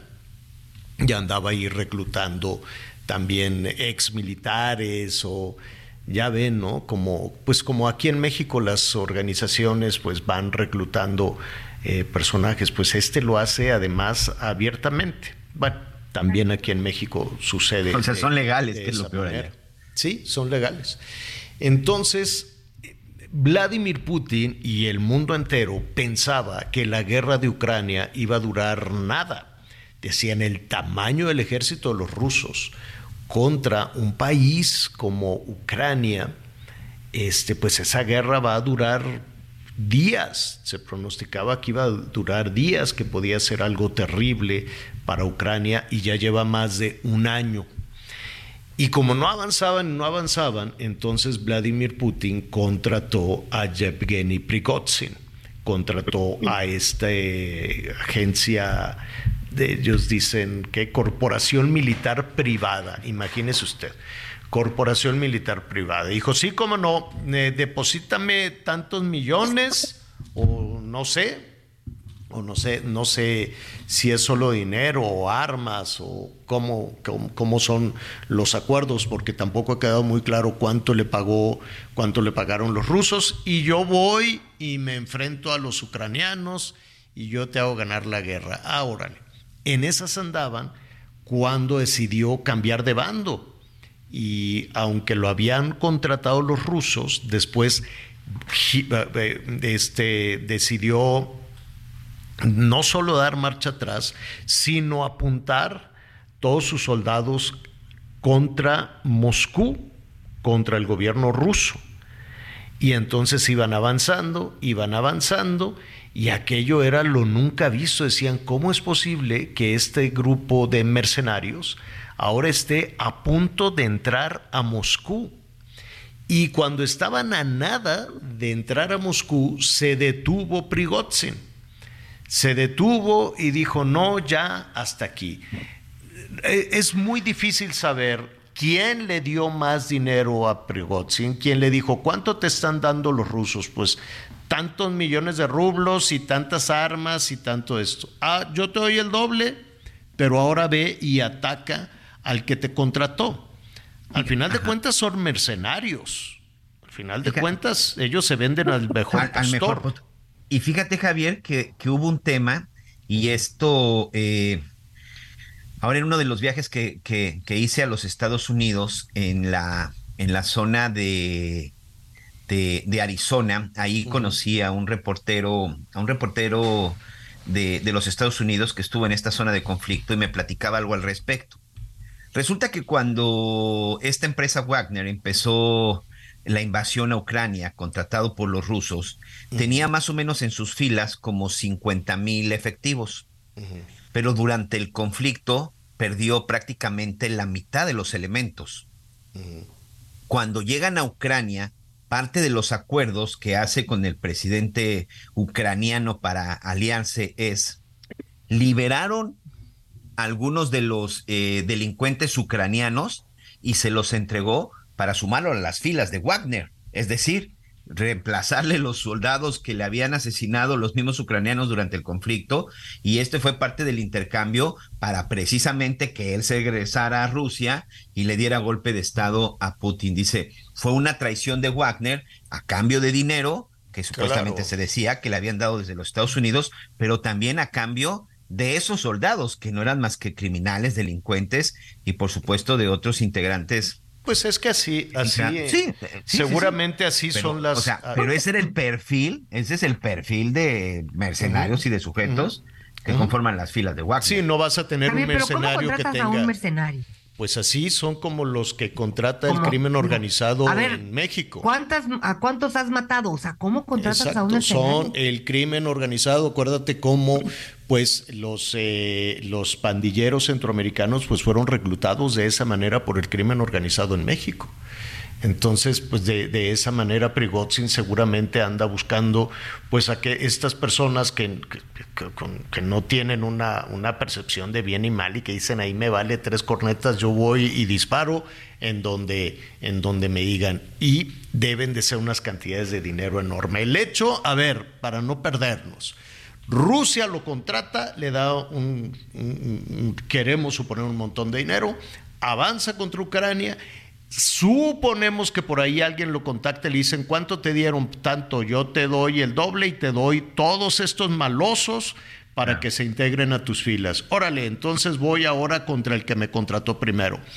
Y a punto de entrar a Moscú, seguramente hubo otro acuerdo eh, eh, para detener la entrada a Moscú, que era pare- parecía algo este, difícil, ¿no? Muy difícil de creer, pero que estaba sucediendo. Eh, el ministro de la Defensa ruso estaba encanijadísimo con este hombre, ¿no? Y bueno, finalmente llegaron a un acuerdo. ¿Qué negociaron? No se sabe. Seguramente otra cantidad de dinero, seguramente, ah, ¿no? Esos van, van jugando de esa manera, son mercenarios. Lo citaron a Moscú. Se fue de África a Moscú apenas este fin de semana, seguramente a renegociar otra vez. Pero, pues así se la gastan también los rusos. Estaba allí en Moscú, le dijeron, sí, súbete aquí a este avión, es un avión ¿Tú privado. crees que no fue un accidente? Pues quién sabe, Anita, que no lo sabemos, es una guerra. Ya, empe- ya- ya empezaron Es- a salir varios comunicados y unos dicen que fue un misil antiaéreo. Hay testigos que dicen que incluso se, se escuchó antes de la caída un, dos impactos. Este, evidentemente ya empiezan a salir varias versiones. Ya se habla de que fue, de que fue un misil. Entonces, bueno, seguramente en las próximas horas pues ya saldrá más información, pero conforme vaya sucediendo se, se irá. Pero ya las primeros, los primeros reportes, los primeros boletines que empiezan a salir es que al parecer fue un misil, ¿eh? Sí, un misil. Eh, y para disparar ese misil muy cerca de Moscú, pues alguien tenía que tener la ruta, la- ¿no? La, la ruta del avión, quiero suponer. Estamos especulando desde luego. Pero en medio de todo esto, en medio de traiciones, en medio de mercenarios, en medio de una guerra, en medio de una guerra tan prolongada, en medio de una cantidad de dinero enorme, en medio del enojo, el enojo de Vladimir, Putin porque este hombre también lo traicionó y luego lo convenció, bueno, hay muchos elementos, hay muchos elementos ahí para suponer, no, y solo es una mera especulación, pero hay muchísimos eh, elementos ahí para suponer, por tratarse de los personajes, por tratarse de mercenarios, por tratarse de una guerra, por, por eh, tratarse de una fuerza irregular, de un ejército irregular, y por tratarse de un avión que iba saliendo de Moscú, pues no, todo llama a la sospecha, es como cuando los aviones con políticos en México se descomponen. Bueno, nunca se sabe nada, nunca se sabe absolutamente nada, pero siempre hay una nube ahí fuerte, dolorosa de sospecha. Vamos a, repasar rápidamente algunos de los llamados de nuestros amigos en el público. A ver, antes de ir eh, contigo, Anita, nada más déjeme agradecerle a, a Rocío a Rocío Armenta. Muchísimas gracias, Rocío. Nos dice la película de la Tierra llamando lunares se llama Conquistador de la Luna. Sí, es cierto. Y, eh, y es Ana Luisa Pelufo, se me iba, guapísima la Ana Luisa Pelufo, que ahí sale este, de la hija de un científico y accidentalmente suben a la nave. Y este, para la época y para el momento, sí, sí está padre. Sí estaba, sí estaba realmente este, bien hecha, muy divertida. Ese humor que se perdió, ¿no? Ese humor que se perdió en el cine, en, en- en- todos estos trabajos. Antes la gente iba al cine y eran las carcajadas. Ahora, pues, pues no, no, no necesariamente. Es, es un poco un poco más tremendo todo lo que ahí se presenta. Muchísimas gracias, Rocío. ¿Qué más, Anita? Bueno, pues aquí dice Adrián Rodríguez. A ver, recuerda que entre más metas, mejor, en el buen sentido. Saludos y adiós los bendiga. Mónica Ochoa Gutiérrez. Estaba hablando de, de los políticos en el tema que, que tocamos hace un momentito. Y luego, buenos días, saludos de Guaymas, Sonora. Me gustaría que hablaran del autismo. No hay escuelas especiales para ellos. Mi nieta entrará a un kinder y le piden una maestra sombra y es muy costoso. Tengo mucho miedo que le hagan bullying porque pues no habla bien. Hay muchos niños con autismo y las escuelas ya deben estar preparadas para integrarlos. Tienes toda la razón. Toda la razón es un gran tema que vamos a tratar. Desde luego que sí. Gracias. Y dice Ángel Calderón, saludos y buenos días desde Mérida, Yucatán. Día caluroso y con chubascos aislados aquí en la ciudad. Qué gusto escucharles. Gracias, muchísimas gracias. Bueno, pues un poquito de fresquito, ¿no? Un poquito de fresquecito para Mérida. Tantito y tantito. ¿Qué más? Más, Miguelito. Muy bien. Muy bien, muchas gracias a todos nuestros amigos. Aquí tenemos, dice, feliz miércoles a la torre, Miguel, Anita, saludos desde Mérida, Yucatán. Allá está haciendo calor, ¿eh? su amigo Russell Salazar. Buenas tardes, Javier, Anita, Miguel. Equipo de trabajo excelente, servidor, señor Valdés desde Jalisco, como bien mencionaste, todo el centralismo existe años y años atrás, lo que debería establecer una reforma de compromiso para toda identidad federativa de que toda obra público federal le den seguimiento a los nuevos burócratas que inician en el Estado y no hacer omiso a las obras que dejó el gobierno anterior. Hay que comprometerse a continuar con el proyecto. Muchas gracias por su atención. Un saludo. Tiene razón, señor Valdés, pero ya ve, ahora los nuevos gobiernos llegan y al contrario lo que quieren es deshacerse de lo que hicieron las administraciones anteriores y a tirar todo el dinero a la basura. Para levantar el ánimo, lo mejor es pon una canción que te guste mucho y párate a bailar o por qué no también a cantar. Eso también es una buena, una buena, Claro, sí, sí. una sí. muy buena, un muy buen consejo. Activa Es- tu chi, dice, tu centro de energía. Hazlo hasta que te sientas al 100. Karina Caballero, desde la Ciudad de México. Joel, de la Ciudad de México, de Iztapalapa para el mundo, 53 años. Saludos a todos nuestros amigos y vecinos de Iztapalapa. Saludos de Iztapalapa para el mundo. Me motiva a escuchar música movida. El funeral del labrador, dice, por ejemplo, Bárbara y Dick. Buenos días, saludos. Saludos a los tres. ¿Cómo no va a haber impunidad si el Ministerio Público a veces son hermanos de la gente misma de ahí, adentro de las fiscalías? No hay gente preparada, dice Martín Delgadillo de la zona de Guadalajara, Javier. Buenos días, soy Temo, soy Temo. En relación a la pregunta, siempre hay que ver las cosas positivas. ¿eh? Muy buen consejo, nuestro amigo Franklin en la zona de Monterrey. Sí, sí, tiene toda la razón. Bueno, muchísimas, eh, muchísimas gracias por todos sus comentarios. Mire, eh, rápidamente antes de irnos al, siguiente, a la siguiente etapa, claro que vamos a, a revisar todos estos temas de autismo, de educación, de educación especial, ¿no? Ahora que se está eh, acercando el regreso a clases, el tema de la preocupación del bullying y demás para muchísimos padres de familia. Pero atención. Aquí vamos a hablar de un asunto, ay, a ver, muy real, ¿eh? Dentro de una semana, un par de semanas o poquito más, la criatura le puede llegar a la casa toda piojosa, con piojos. Oh, sí. Ay. Oh, sí. Oh, Híjole. Oye, y no importa la edad, y no, No. importa el colegio, eh, la Ni la cabellera. Nada, nada, nada. Entonces, ¿y ahora qué vamos? ¿Qué hacemos? Porque pues pueden mandar a la muchachita con las trenzas así, ¿no? O el muchachito así peinado con goma y que de pronto, pues que el piojo y el piojo. Y pues, ¿qué podemos hacer? Es, es un asunto que depende también, quiero suponer que depende de la temporada, depende de tantas cosas, la verdad. El otro día ahí por el sur, el sur de la Ciudad de México me, me llamó muchísimo, muchísimo la atención que eh, así como peluquería, ¿no? Con sillitas Ah, sí. afuera, pero dice despiojadora o algo así. Despiojadora fulanita de tal. Ay, ay, ay, apunté el teléfono y que le voy a hablar para que nos diga ¿cómo le hacen?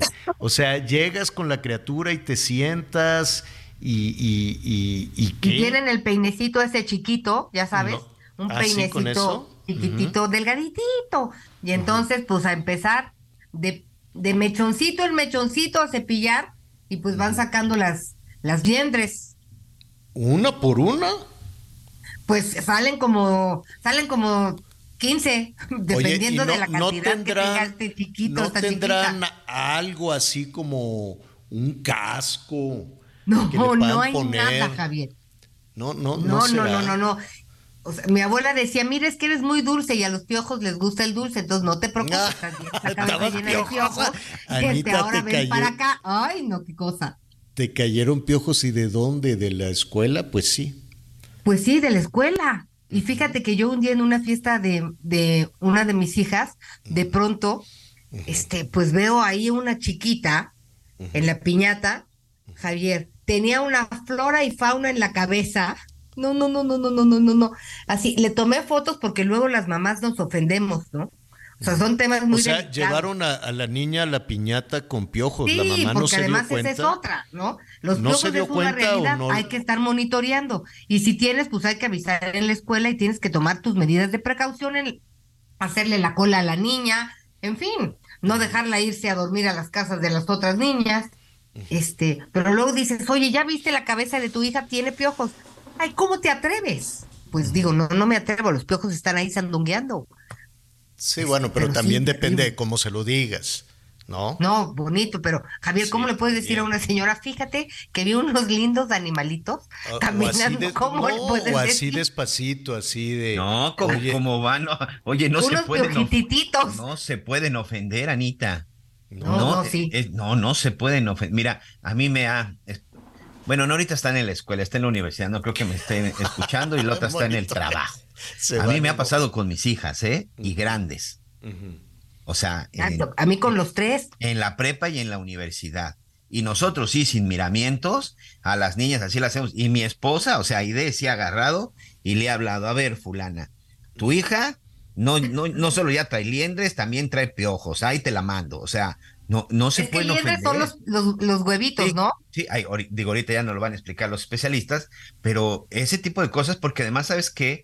Es ahí donde surgen las epidemias. Y me parece que esa es una parte bien importante, que romper el tabú. Al final es una enfermedad, ¿eh? Es como si tu hijo tuviera que- gripe y le digas, ay, ¿qué crees que? Parece que tu niño tiene moquito. No, está gripado. O sea, si es una enfermedad y cuidado, o sea, y Pues este... O sea, a idea grito pelón. Oye, No, sí, oye, tu, sí, hija está piojosa, entonces por favor, este, hay que, Ay, no, Javi, no, Miguel, ¿cómo? Mira, sí, porque sabes que sí es peligroso. Digo, ya no lo van a decir los especialistas. Sí, sí es peligroso. Y tan peligroso es que por eso hoy hay clínicas especializadas en eso. Sí, pues yo Cada vi- clínica la piojería. Sí, yo no sé Mira, si es cl- clínica ya nos o ocurrió, no. ya nos ocurrió una vez, le platicaba a Javier. Y ya, y mi esposa agarró y me mandó, nos pasó aquí en Cancún con mi hija, este, estaba en la prepa. Recién empezaban ya a salir los chamacos y todo, y se le ocurre hacer una pijamada. Una amiguita de ella que, que se había ido de vacaciones a Canadá y había estado ahí en la pandemia, regresó, pues regresó ahí con la fauna. Hacen una pijamada y de repente, como cuatro o cinco niñas, pues habían este, niñas entre los 16 y 17 años.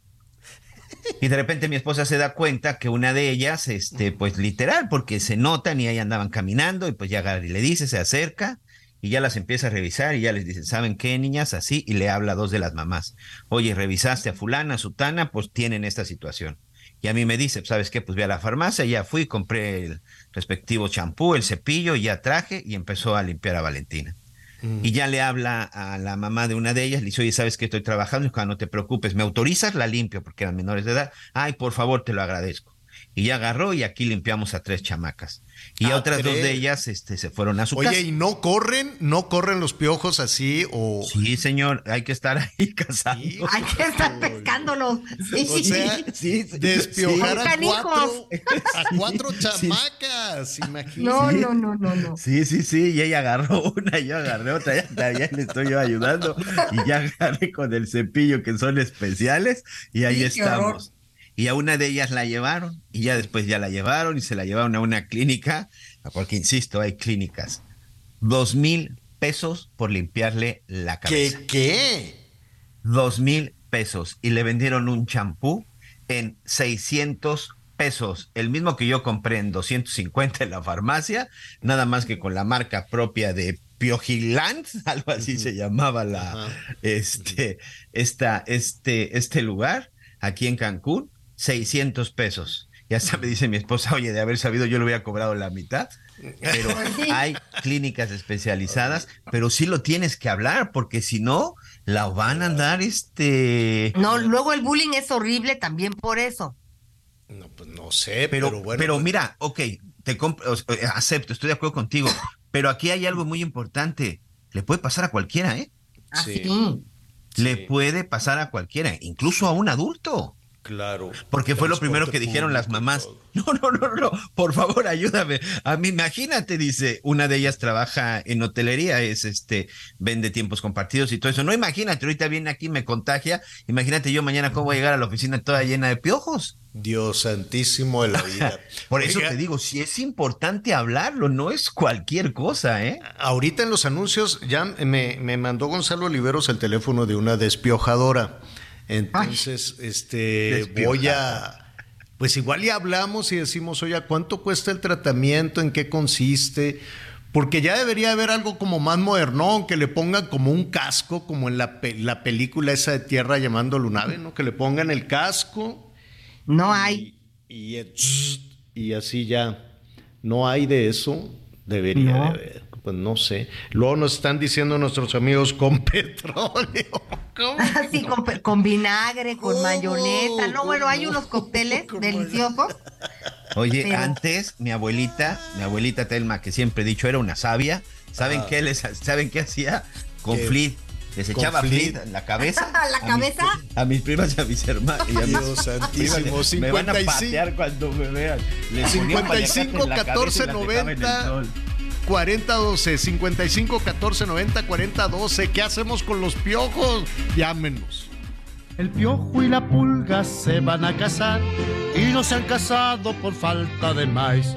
Tiro, lo tiro, tiro, liro, liro, tiro, lo tiro, tiro, liro, la. Responde. Conéctate con Javier a través de Instagram. Arroba Javier-Alator. Sigue con nosotros. Volvemos con más noticias. Antes que los demás. Todavía hay más información. Continuamos.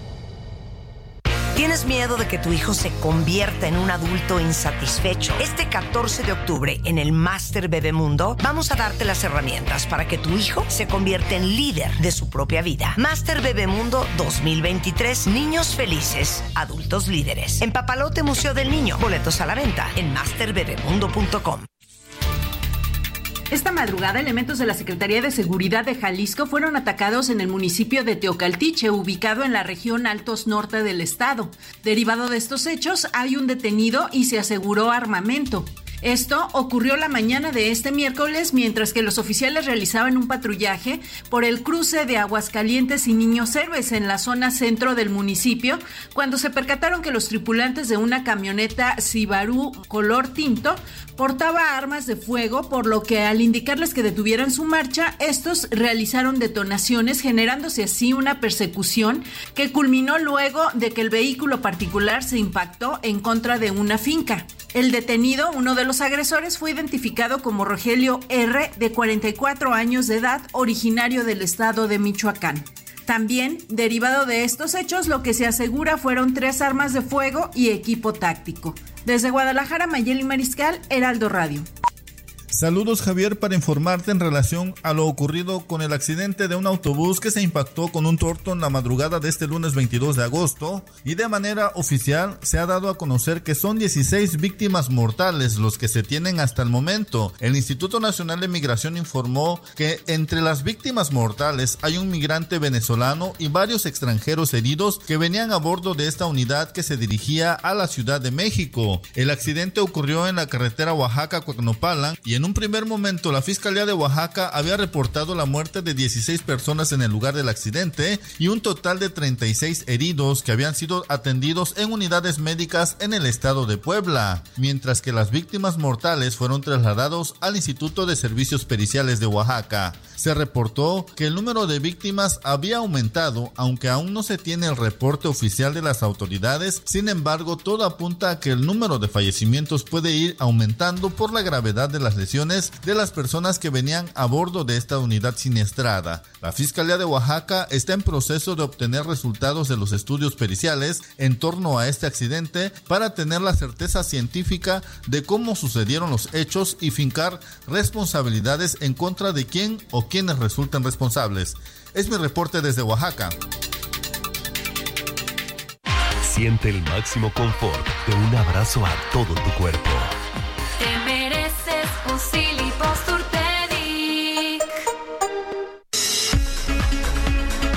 Muy bien, pues continuamos, continuamos con más información. Y bueno, el día de ayer la diputada de Morena, la diputada Inés Parra, estaba dando una conferencia de prensa en donde, por cierto, estaba informando que había presentado, que había presentado ya una serie de denuncias ante la Fiscalía General de la República, en donde eh, pues estaba, estaba presentando denuncias por supuestas eh, actos de corrupción y desvíos en la Secretaría de Bienestar por más de 6 mil millones de pesos a través de los diferentes programas sociales, una denuncia ante la Fiscalía Especializada en materia de combate a la corrupción de la propia Fiscalía General de la República, seis mil millones de pesos que están desviando de programas sociales, denuncia esta diputada de Morena, y precisamente estaba llevando a cabo esta, esta denuncia en un conservatorio de reducción de los tiempos de notificación, cuando en este lugar se presentó un sujeto que desde hace muchos años, muchos años, pues se ha dedicado supuestamente a solicitar información, José Luis Moya. Es un sujeto que ha sido acusado de extorsión. Y escuche usted qué fue lo que sucedió.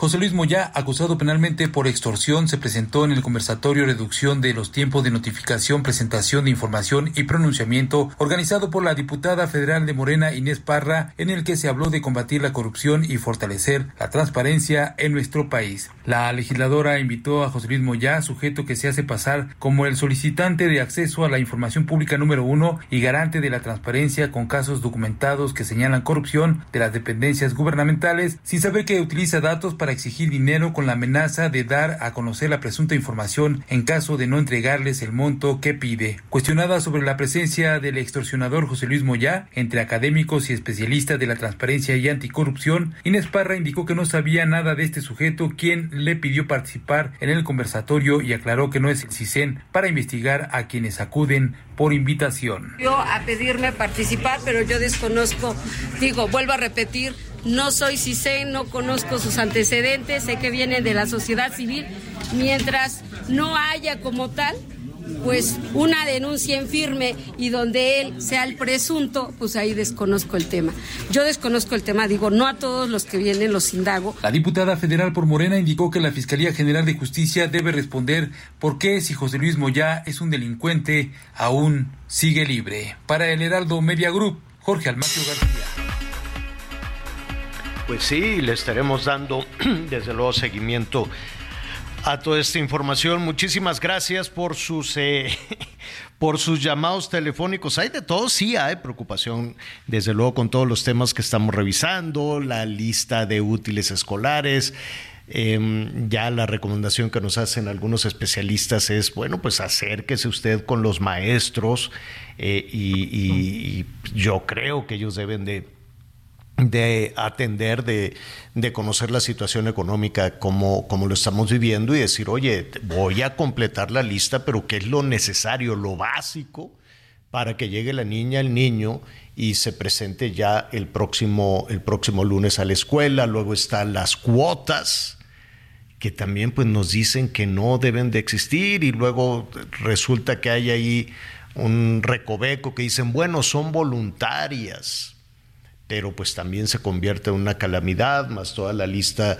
eh, Y además que las administran los padres, ¿eh, Javier? Sí, Fíjate que ahí sí, también es todo un tema, porque al final las cooperativas en las escuelas, pues son cooperativas que son formadas por los padres, que hay un presidente y un vocal y un secretario, que también es, es todo un tema, ¿eh? Porque son los propios padres los que se encargan de manejar el recurso, el dinero que, que desembolsan los padres de familia.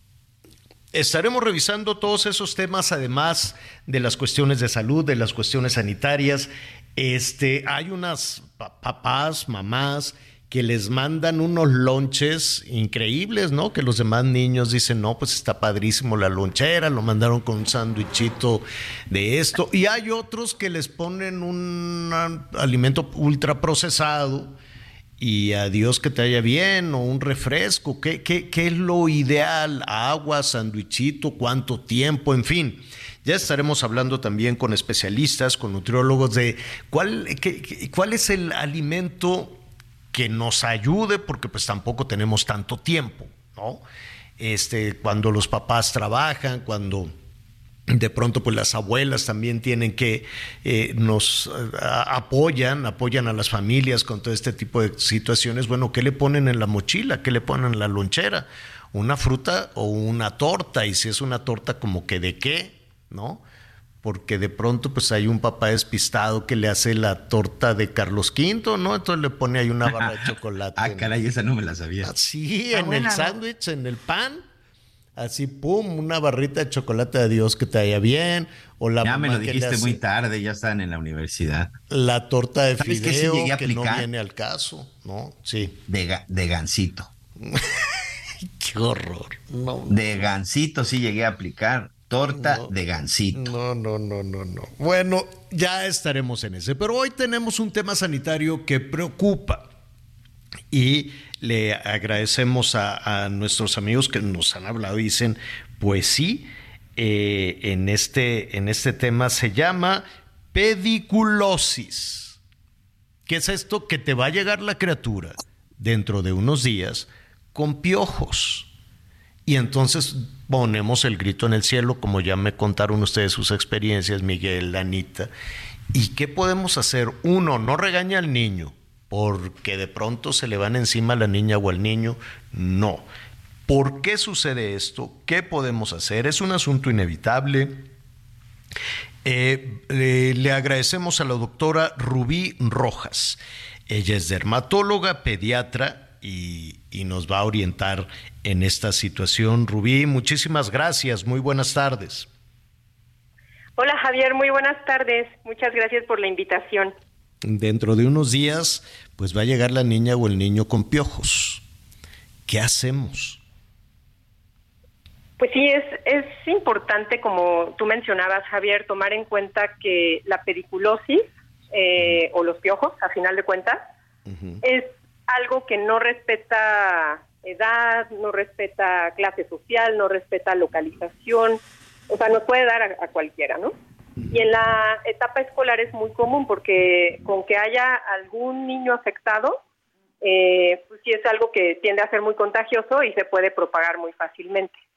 O sea, de hecho se considera que es una parasitosis porque es causada por un parásito que se llama Pediculus humanus, variedad capitis, y que está en todo el mundo. Entonces, este, puede afectar a cualquiera. Ahora, un, un pasito antes de que la niña o el niño llegue con piojos al salón de clases. Em, me, me cuesta un poco de trabajo suponer que no se da cuenta el papá o la mamá de que el niño va al salón con piojos.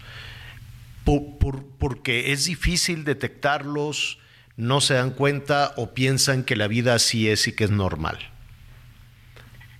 Eh, pues la ventaja de, de la pediculosis es que sí siempre nos va a dar síntomas y el más común es la comezón.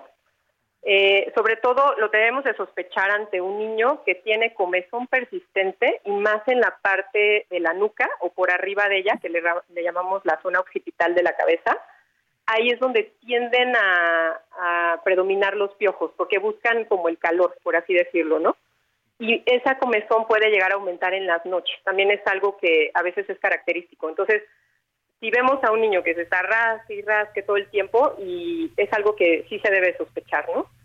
Y ya obviamente no, eh, si se llegan a ver los piojos, que a veces sí llegan a ser visibles, o los huevos, que le llamamos liendres, eh, pues ya se hace la confirmación del diagnóstico. ¿Y ahora qué hacemos? O sea, llega la niña, el niño, nos damos cuenta, se rasca, pobrecito. Punto número uno, pues ellos no tienen la culpa, porque luego viene un regaño feroz. Entonces, eso de entrada, no. Pero, ¿qué, qué podemos hacer? ¿Cómo solucionamos esto? Pues como tratamiento, eh, sí, sí ameritamos un tratamiento eh, dermatológico. Eh, existen muchos, muchas opciones que ya son muy accesibles en, en todos lados, en las farmacias, hasta en los super se llegan a vender.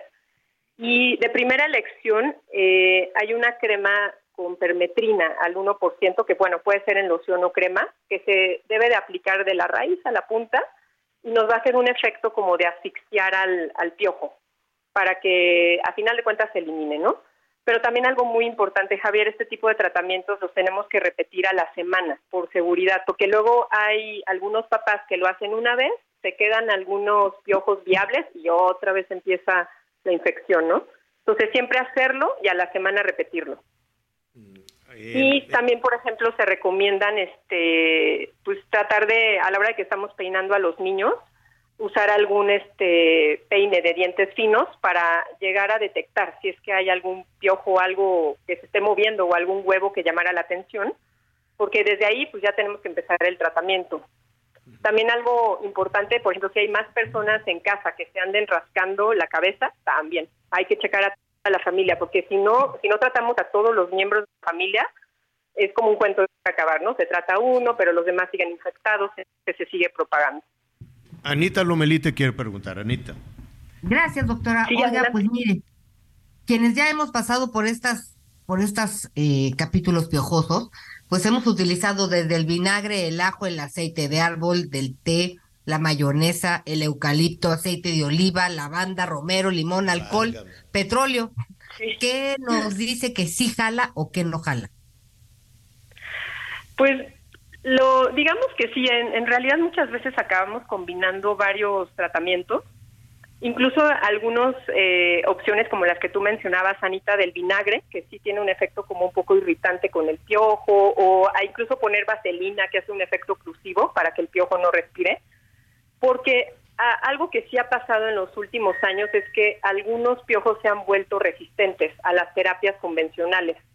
Entonces, este, también eso es algo importante. Si empezamos un tratamiento indicado, por ejemplo, por algún especialista, pero vemos que a la semana sigue habiendo piojos viables, significa que ese tratamiento no funcionó y tenemos que cambiar a, a otra opción, ¿no? A mí, en lo personal, en la consulta me gusta combinar terapias. O sea, sí dejarles la permetrina, pero además que se sequen el pelo con la secadora, con aire caliente, porque también el calor los elimina. Pero además, este, ponerles el vinagre. O sea, a mí me ha funcionado muy bien esa combinación y para eliminarlos lo más rápido que se pueda. Y no sale volando el piojo con la secadora. Es decir, ¿qué sucede con un piojo? Sí, sí, ¿qué sucede con un piojo cuando cae de la cabeza? ¿Sobrevive, vive, se esconde? ¿Qué, qué pasa? Pues hasta eso lo- los piojos este no vuelan porque bueno no tienen alas como que sí tiene que ser un contacto muy muy repetitivo Eh, o sea también no significa que ya por tener un contacto único eh, nos va a dar no o sea como que sí tiene que ser un contacto un poquito más repetitivo y este y en realidad pues ya los tratamientos enfocados a, a como a causarles asfixia que son los que se usan en la actualidad son los más efectivos. Incluso hasta se puede valorar tomar un medicamento que es tomado, aunque eso lo tenemos que valorar en niños mayores de 15 kilos y en los adultos también se puede tomar, porque es una manera mucho más efectiva que ya es tomada y lo elimina eh, bastante rápido, ¿no? Pero pues Ahora- sí, o sea, estas resistencias sí han hecho que a lo mejor necesitemos combinar tratamientos, eso sí. Combinar tratamiento. Ahora, ¿es necesario eh, consultar a un dermatólogo, un especialista? ¿Es necesario acudir al, al doctor o lo podemos solucionar con un medicamento del súper? Eh, yo la verdad sí les recomendaría, Javier, que mejor acudan con un especialista porque también otra cosa importante, hay varios diagnósticos diferenciales que se pueden llegar a confundir. eh, a lo mejor otro tipo de infecciones o, por ejemplo, algo que se llama dermatitis seborreica que puede causar como lesiones parecidas. Entonces, este, digo, sí algo muy característico de los piojos es la comezón, pero yo sí recomendaría mejor acudir con un especialista para que dejemos un tratamiento mucho más completo y sobre todo también para el seguimiento, para Eh, ver y- que realmente ya se haya eliminado. Y a propósito del, del, eh, seguimiento, em, no es tan complicado. Es decir, si eh, empiezan las clases y de pronto eh, al paso de, de los días, a la semana, el, el niño o la niña se rasca o algún adulto también, este, ¿en cuánto tiempo se puede solucionar el problema? ¿En un día? Ah, ok. Sí, afortunadamente la respuesta es rápida.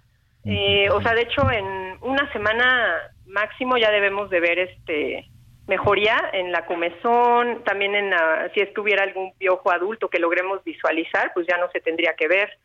Eh, y justo como decíamos, si a la semana seguimos viendo piojos viables, significa que a lo mejor el piojo se, ya es resistente a esos tratamientos y tenemos que cambiarlo. Pero sí, para la semana ya debe de haber una mejoría significativa.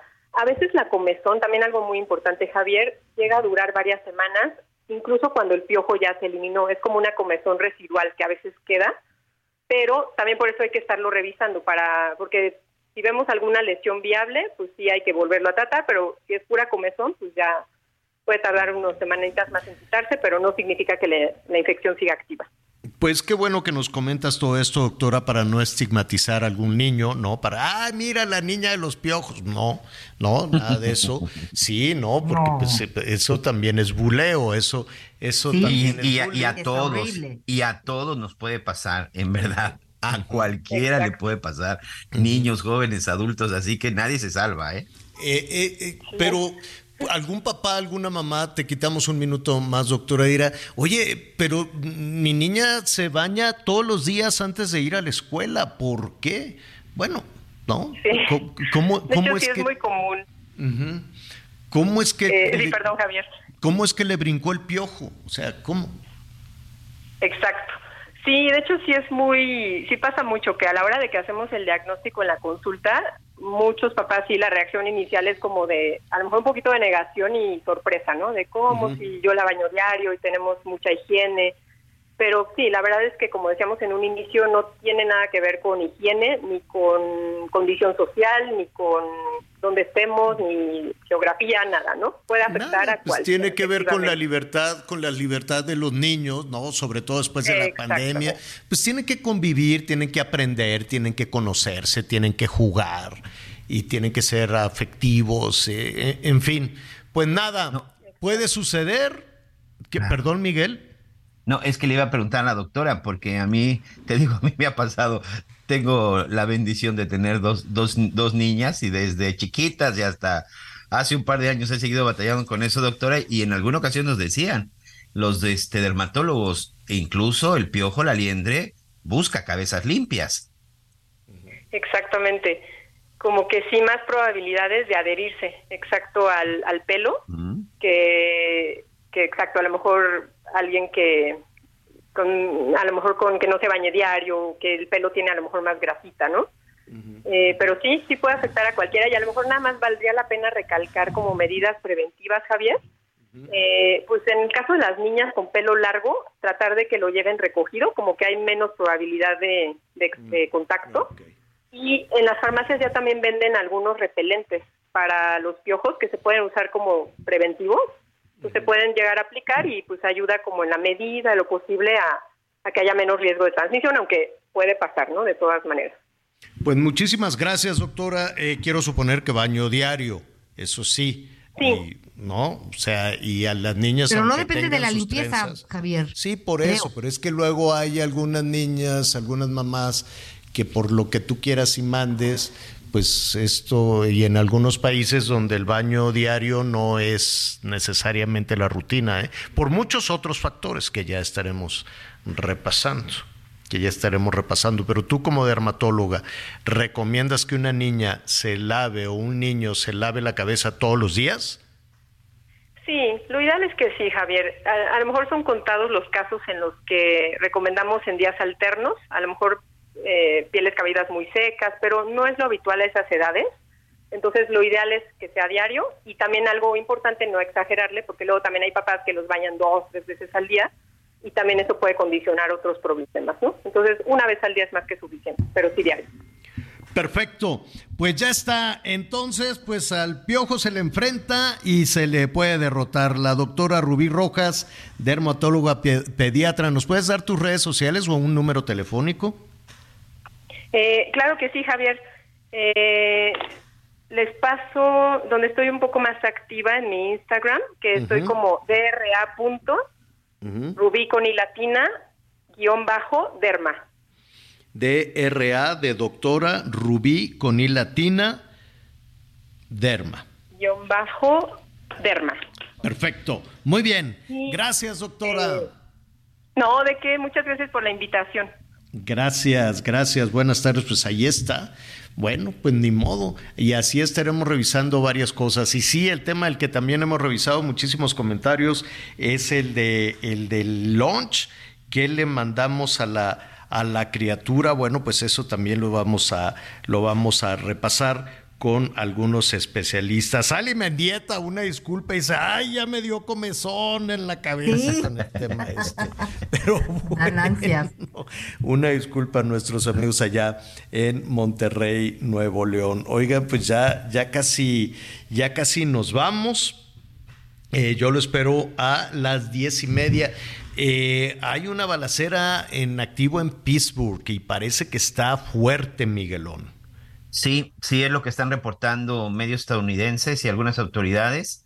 Al parecer llegaron las autoridades a, cumplir una orden de desalojo, Javier. Este, las autoridades de Pittsburgh en Pensilvania. Y bueno, pues en el momento que llegaron, entregan la orden de desalojo y pues desde el interior los recibieron a balazos y en este momento se están reportando un enfrentamiento. Ya desalojaron varias calles a la, a la redonda, como normalmente ya saben se da este operativo. Ya también hay varias, este, ya cerraron la circulación, Ya la circulación en este lugar la y ahorita es parte de lo que sucediendo. esta balacera a las diez y media en Hechos. Anita Lomelí, muchísimas gracias. Gracias, Javier. Te vemos. Bye, Miguelito. Gracias, Miguel Aquino. Buen provecho, gracias. Se nos cortó ahí un poquito la comunicación con Miguel Aquino. Yo soy Javier Alatorre, lo espero a las diez y media en Hechos.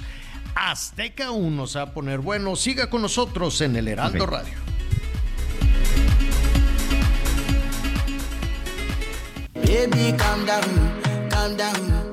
Yo, this your body, it puts in my heart for lockdown, for lockdown, oh lockdown. Yo, you sweet life, phantom, phantom. If I tell you say I love you, you know they for me, young girl, oh young girl. No, tell me no, no, no,